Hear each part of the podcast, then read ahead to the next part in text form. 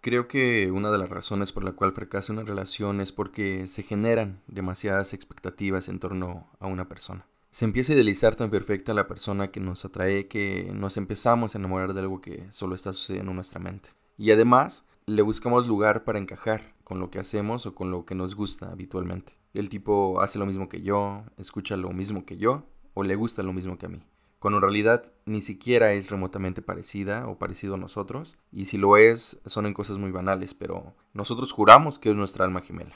El problema de idealizar a un ser humano es que te empiezas a enamorar de lo que tu mente te está contando y no de lo que realmente es.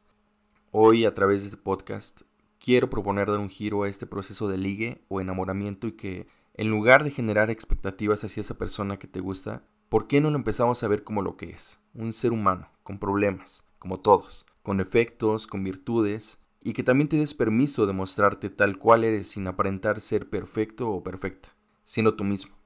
Imagina cómo sería una relación en la que los dos de inicio se mostraran rotos, con sus miedos, sus virtudes, sus verdaderos gustos, sus hábitos. ¿No sería más fácil conectar? Porque tal pareciera que lo de hoy cuando conoces a alguien es decir, hola, soy Carlos y soy perfecto. Y que la de enfrente o el de enfrente te respondan con un, qué coincidencia, yo también soy perfecta. Y si le cuentas que amas a los perros y aunque al otro le gusten más los gatos, va a decir que hoy sí le gustan los perros, porque igual y la cague y te deje de gustar por no tener los mismos gustos que tú.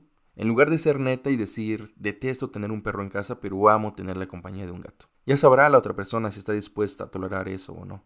Estoy seguro de que si cada ser humano se mostrara transparente en el mayor de los casos, se generaría una conexión de tal forma que no habría relaciones fracasadas, pues sabrías a qué le tiras, sabrías la persona con la que estás, elegirías más conscientemente. Es más, se generarían mejores relaciones como cuando haces clic con un amigo. Tú no llegas ahí aparentando ser perfecto para ganar su amistad.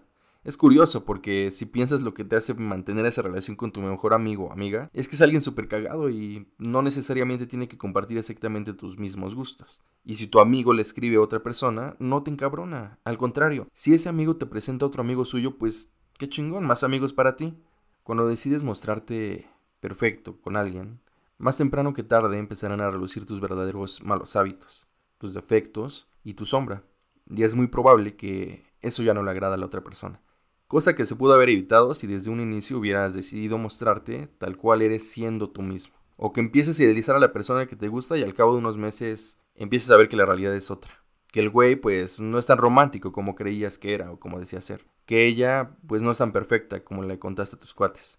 Empiezas a caer en el mm, pues creo que ni la paso muy bien que digamos a su lado pues me molesta que sea muy encimosa o me molesta que le escriba a su disque mejor amigo. Me caga que no conteste mis mensajes a tiempo y es cuando vienen los...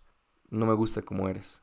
Deberías vestir diferente. No me gusta que le hables a otros güeyes o a otras viejas. Güey, ¿qué esperabas? Y para empezar, los dos desde un inicio no se mostraron como realmente son y ahora que llevan tiempo de conocerse ya no se soportan, es obvio. Si te ganó más la emoción por el hecho de haber conocido a una persona nueva y libre y no previste mejor hacer una conexión, güey, no, no te quejes después si tu relación fracasa que además quizá perdiste la oportunidad de generar una conexión de la que pudo resultar la mejor novia de toda tu vida, o la mejor amiga, o la mejor compañera, no sé. Que además déjenme decirles algo, una conexión jamás se rompe. Si eligen separarse o terminar una relación, una conexión jamás se va a romper. Y quizá les haya pasado o les pasará, porque sé que muchos o muchas son súper amigos de su ex y se llevan poca madre y no pasa nada y así tengan nuevas relaciones, el vínculo no se va a perder. Y no necesariamente una conexión es de por vida.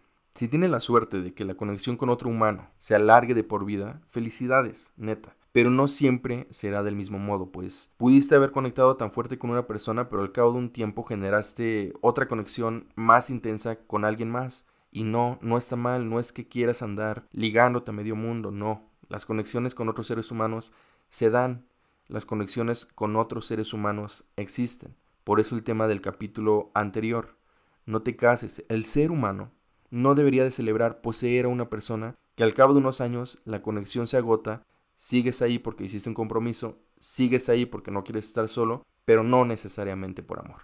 Conecta, vive esa conexión intensamente. Te prometo que cuando surja una nueva conexión con alguien más, será distinta y la que ya tenías con alguien no se perderá. Eso es porque siempre, a lo largo del tiempo y de nuestra vida, va cambiando nuestra vibración, nuestra forma de pensar y entonces la persona con la que había conectado hace 10 años, lo que me había atraído, hoy ya se agotó. Y tampoco está mal, pues es parte de ese proceso. Y entonces vendrá una conexión con alguien más y si no, tendré tiempo de sobra para mí. Y de nuevo, no es querer estar ligándote a todos o a todas, es aprender a conectar porque esa persona puede convertirse en tu próximo mejor amigo, puede ser la persona que te diga las netas sobre ti, en fin, dejen de mostrarse perfectos, no lo somos. Mostrémonos transparentes, eso es lo que hace falta. Aprendamos a mirar a una persona con todo lo que incluye, miedos, tristezas, alegrías, decepciones. Ya después eliges si creas un vínculo amoroso o no. No hagas expectativas para después terminar todo madreado y decepcionado porque no fue lo que tú esperabas o lo que tú te contaste. Empecemos a generar relaciones más sanas.